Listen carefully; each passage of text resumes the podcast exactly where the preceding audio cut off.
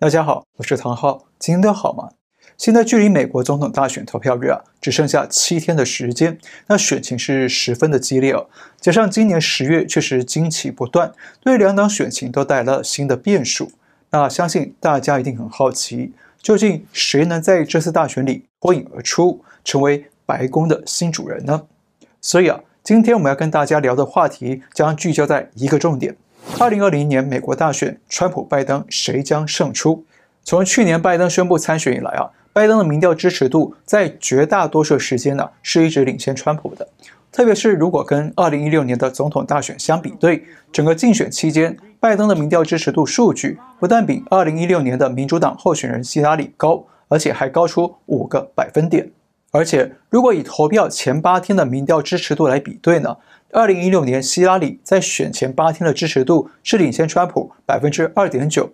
而今年拜登在选前八天的支持度是领先川普百分之七点九，所以啊，如果只从民调数据来研判选举结果，那拜登看起来应该会是今年的大赢家。不过，真的是这样吗？我个人认为啊，还不一定。毕竟四年前的美国大选，我也亲眼见证过希拉里是啊如何民调一路领先，但是最后啊突然风云变色，大幅落败。那现在的局面呢，跟四年前的情境是相当的神似，只是在啊方方面面更加升级、更加激烈了。所以今天我想跟大家分享我对这次大选的观察预测。那我个人认为，这次大选的结果很可能呢，还是将由川普胜出，完成连任。为什么呢？为什么我会说出啊这么一个跟主流媒体民调大相径庭的预测呢？那接下来啊，我要一一说明我的理由，提供大家做参考。理由一：人民重视经济，半数民众比四年前过更好。根据盖洛普民调显示，今年大选让美国民众最关心的首要话题啊，就是经济。特别是美国在经历这次疫情的冲击之后，许多民众失业，生活受到影响。因此，新任总统能不能在最短的时间之内重振美国经济，将是美国人民攸关生计的重要希望。那重振经济呢，也是当年川普参选的重要承诺。而他上任之后，也确实努力拼经济。他大幅减税、松绑政府管制，鼓励中小企业投资，创造了大量就业机会，也让美国的失业率持续下降，一度降到百分之三点七，创过去五十年来的新低点。那就业增加也带动劳工的平均时薪啊一路上涨。也因此，盖洛普的总统连任民调发现了啊，有高达百分之五十六的美国民众认为，他们现在生活过得比四年前还要好。而根据这项民调的经验呢，除了一九九二年老布什，也就是老布希的满意度呢只有百分之三十八，从而连任失败之外，那其他如里根、小布什、奥巴马等人呢都成功连任，但是他们的满意度最高啊也只到百分之四十七。那换句话说，川普的百分之五十六缔造了过去四十年来最高的人民满意度，因此川普如果成功连任的话呢，应该不让人意外。更受瞩目的是，市场对川普拼经济有信心。美国股市呢，也因此连创历史新高。投资银行摩根大通也指出，如果川普能够连任，会对美国股市最有利。那标普五百指数呢，还有可能上涨到三千九百点，再创新高。那事实上，摩根大通分析师在九月的时候也指出，虽然大多数投资者都押注拜登会胜选。但是摩根大通认为，川普成功连任的几率啊正在攀升。还有，美国财经媒体市场观察的专栏作家在日前也指出，根据过去百年来的股市经验，只要在大选前三个月，美股主要指数都上涨的话，那么现任总统啊就有九成的机会会连任。如果这个历史经验是准确的，那么川普连任的几率啊恐怕会远比媒体民调数据高出许多。理由二。人民重视国家安全与法律秩序。根据盖洛普民调呢，这次大选呢，美国人民重视的议题除了经济排名第一位之外，那国家安全和应对疫情呢，也分别排在第二、第三位。而国家安全呢，也是川普政府的强项。川普不但在任内彻底击溃了伊斯兰国恐怖组织，击杀伊朗最重要的军事将领苏莱曼尼。那最近还全方位追查、驱逐中共渗透美国的间谍以及危害国家安全的种种因素，因此国家安全应该是川普的加分项目之一。另外，蒙莫斯大学的民调也指出，有百分之六十五的美国民众认为法律秩序是当前美国最重大的社会问题，特别是共和党与有色人种呢，对这个问题最感到忧心。而川普自己呢，就是法律秩序的最主要拥护者。他不断在推特上，在集会场合公开强调要维护法律秩序。他更反对民主党阵营删除警察经费，坚持力挺执法人员，也让川普罕见地获得纽约警察工会的公开背书支持。那大家想想，这些警察、国民兵，或者是边境的执法人员，甚至是军人，他们都有许多的家人亲友。那川普力挺执法人员与军人呢、是不是可能会同时争取到这些家人亲戚的认可？所以啊，这背后带来的选票基础绝对不能小看。那国家安全与法律秩序啊，也将为川普带来许多选票。理由三：川普兑现竞选承诺，任内几乎没有弊端。川普上任之后，曾经提出一项口号，叫做“做出承诺，说到做到”。那事实上，就在美国的亲身观察，川普还真的是啊少数被认真兑现竞选承诺的总统当选人。根据媒体统计啊，到二零一九年底，川普上任以来兑现的选举承诺高达三百一十九项，包括减税、扫荡 ISIS、打击黑帮与毒品、修筑边境墙、修改北美贸易协定等等。那《华盛顿邮报》的评论文章还因此说，川普是美国史上最诚实的总统。川普的执行力啊，在我见过的啊东西方政治人物里面呢，确实非常少见。那大大家知道，许多政客呢，经常在啊选前大开竞选支票，但选后通通跳票。但是川普显然是拿经营企业的务实态度来面对选民。另外，川普从上任到现在啊，不但每年只领象征性的一美元作为总统薪资。他自己与副总统彭斯等重要官员呢，都没有出现重大的弊端或者是贪腐问题。想想看啊，如果有的话，三年下来，这么多想追打川普的媒体会查不到吗？川普刚上任的时候，许多媒体批评他啊，当总统呢，可能是要做自己的生意，增加自己的财富。然而，根据福布斯 （Forbes） 杂志的最新统计呢，川普上任前的财富是三十二亿美元，但是到今年九月，川普财富只剩下二十五亿美元，而且光是在过去一年之内就锐减了六亿美元。所以，川普政府的兑现承诺与清廉呢、应该会让他与拜登之间做出啊鲜明的差异。理由四：媒体立场偏颇，民调掺水，造成误判。这次美国主流媒体，特别是大家耳熟能详的 CNN、ABC、NBC、CBS、华盛顿邮报，还有纽约时报等等知名的媒体呢，不但言论立场是相当的鲜明，明显偏向支持拜登。那据我的观察呢，应该是历年来最激进的，特别是纽约时报攻击川普与共和党啊，更是不遗余力。而且这些媒体的民调都一致显示，拜登遥遥领先川普，领先的幅度还都超过百分之十。那照这些数据看来啊，拜登已经赢定了。不过呢，请大家留意哦，过去三个月来，拜登除了躲在地下室之外，有具体做出什么重大的贡献或重大的事件吗？没有。那为什么他的民调能够维持这么高，而且是越到选举前夕越高呢？这本身是不是有点可疑呢？那巧的是，根据一名记者披露啊。拜登阵营的选战经理在一场没有留下记录的视频会议上，向支持者表明：“事实上，我们并没有领先两位数的差距。那些全国性民调数据是膨胀过的。”那换句话说，民主党内部自己承认了，现在的媒体民调确实有造假的水分在。所以，我想引用两个曾经在2016年预测准确的民调数据，提供大家做参考。第一个民调是英国《周日快报》与美国民主研究所的合作民调。那他们曾经在二零一六年准确预测川普胜选，而且他们的民调数据细节和问卷啊都是透明公开出来的。他们的民调发现，川普的得票率可能是百分之四十六，拜登百分之四十五，双方是难分上下。但是呢，当问到川普总统会不会连任的时候，有高达百分之六十一的民众认为川普会连任。认为拜登会胜选的只有百分之三十九，而且在几个主要的摇摆州里，川普的得票率可能会是百分之四十七，拜登是百分之四十三，双方差距是十分的接近。再看另一个民调，是拉斯穆森 （Rasmussen） 公司的民调。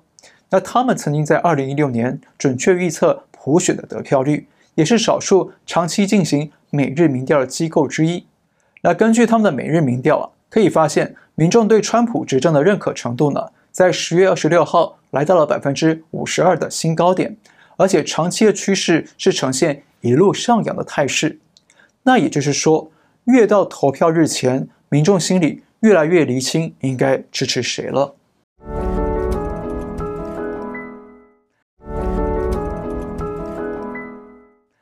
理由五：川普支持者隐藏身份，名气与民调相左。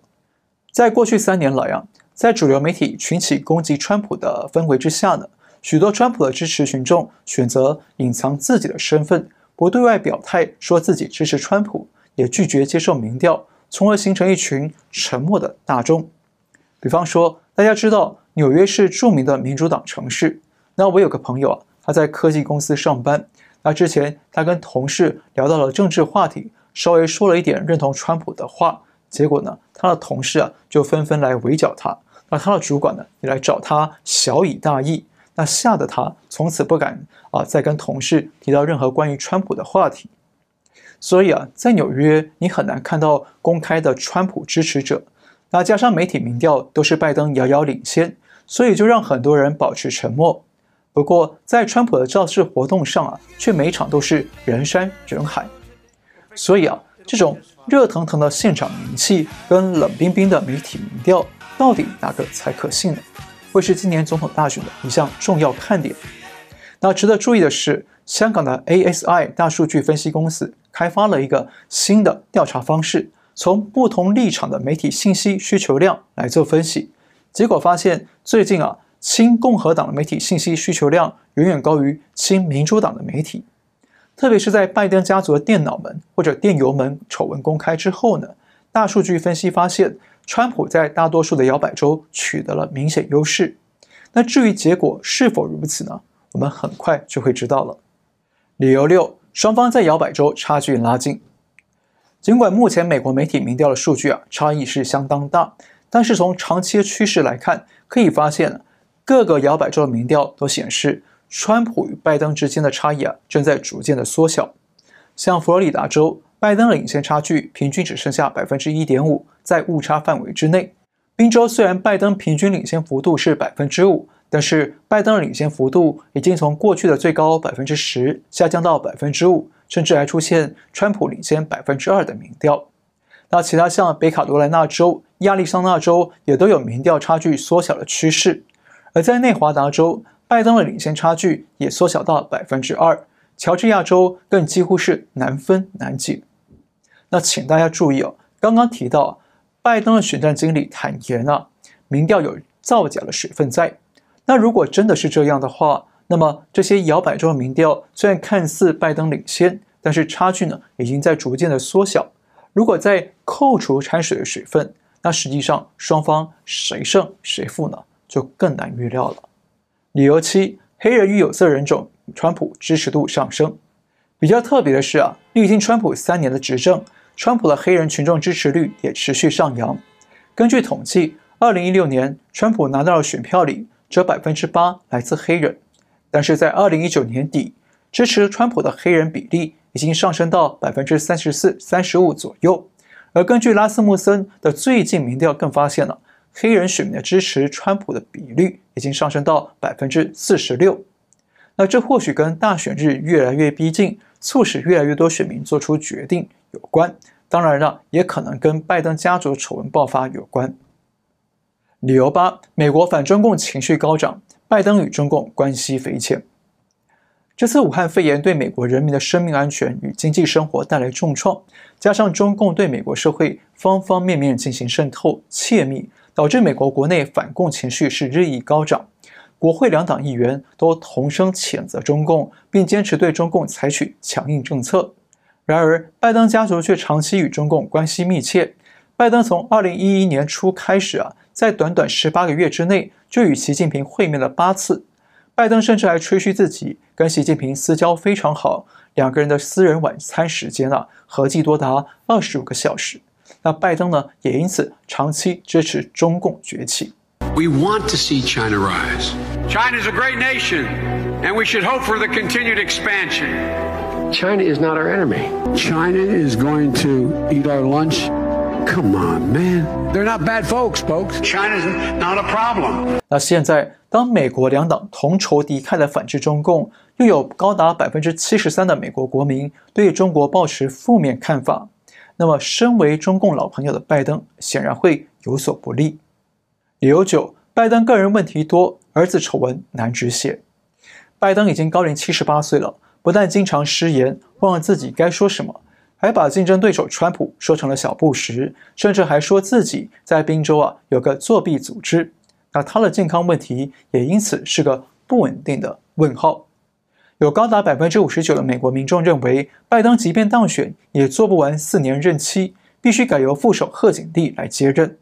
但是贺锦丽啊被认为是民主党内激进左派的代表人物，他能否获得中间选民认可呢？也是个问号。此外，拜登从政长达四十七年，但他实际上有什么作为或者政绩呢？似乎又是另一个问号了。许多民主党支持者被问到记不记得拜登做过哪些具体成就呢？他们几乎都答不出来。Can you name an accomplishment of Joe Biden's forty-seven-year career? Uh, um, probably not at this moment. No, he's he's pro pro pro life, right? 另外一个更大的问题是他儿子杭特·拜登，小拜登的电脑门已经成为沸沸扬扬的国际丑闻，不只是因为情节骇人听闻，更重要的是 背后的权钱交易啊，牵涉到了美国的国家利益与国家安全。也因此，最近谷歌上啊出现许多人在啊搜寻可以更改投票码，那这意味着有不少提前投票支持民主党的选民呢，现在因为拜登家族的丑闻而感到失望。准备更改投票对象，而在美国多个州啊是允许选民可以更改的，所以拜登个人与家族的种种问题都可能为他的选情带来困扰。另类指标义乌指数，最后我们再来看一个比较另类的指标义乌指数。义乌指数是指浙江义乌商城接到美国候选人商品的订单数量。那这个指数曾经在二零一六年成功预测川普当选。那今年的义乌指数显示，川普很可能会连任，因为川普的旗帜订单数量远远高于拜登，拜登的旗帜订单只有川普的五分之一不到。因此，从这个市场商品的另类角度来推测，川普的胜选几率呢，确实比拜登要来得高。好，以上就是我个人认为今年美国大选川普可能会顺利连任的主因。我们再重复一遍，理由一。人民重视经济，半数民众比四年前过得更好。理由二，人民重视国家安全与法律秩序。理由三，川普兑现竞选承诺，任内几无弊端。理由四，媒体立场偏颇，民调掺水造成误判。理由五，川普支持者隐藏身份，名气与民调相左。理由六，双方在摇摆州差距拉近。理由七，黑人与有色人种，川普支持度上升。理由八：美国反中共情绪高涨，拜登与中共关系匪浅。理由九：拜登个人问题多，儿子丑闻难止血。还有另类指标，义乌指数，川普大胜。我们再次强调，这是我的个人观点，提供给大家做参考。那至于选举结果会是怎么样呢？谁能入主白宫呢？让我们一起来等待答案的到来。好，今天先聊到这里。如果你喜欢我们的节目，请记得订阅、留言、按赞，跟你的亲朋好友分享。也欢迎您到苹果的 Podcast 和 Spotify 平台订阅我们的音频节目。我们下次再会。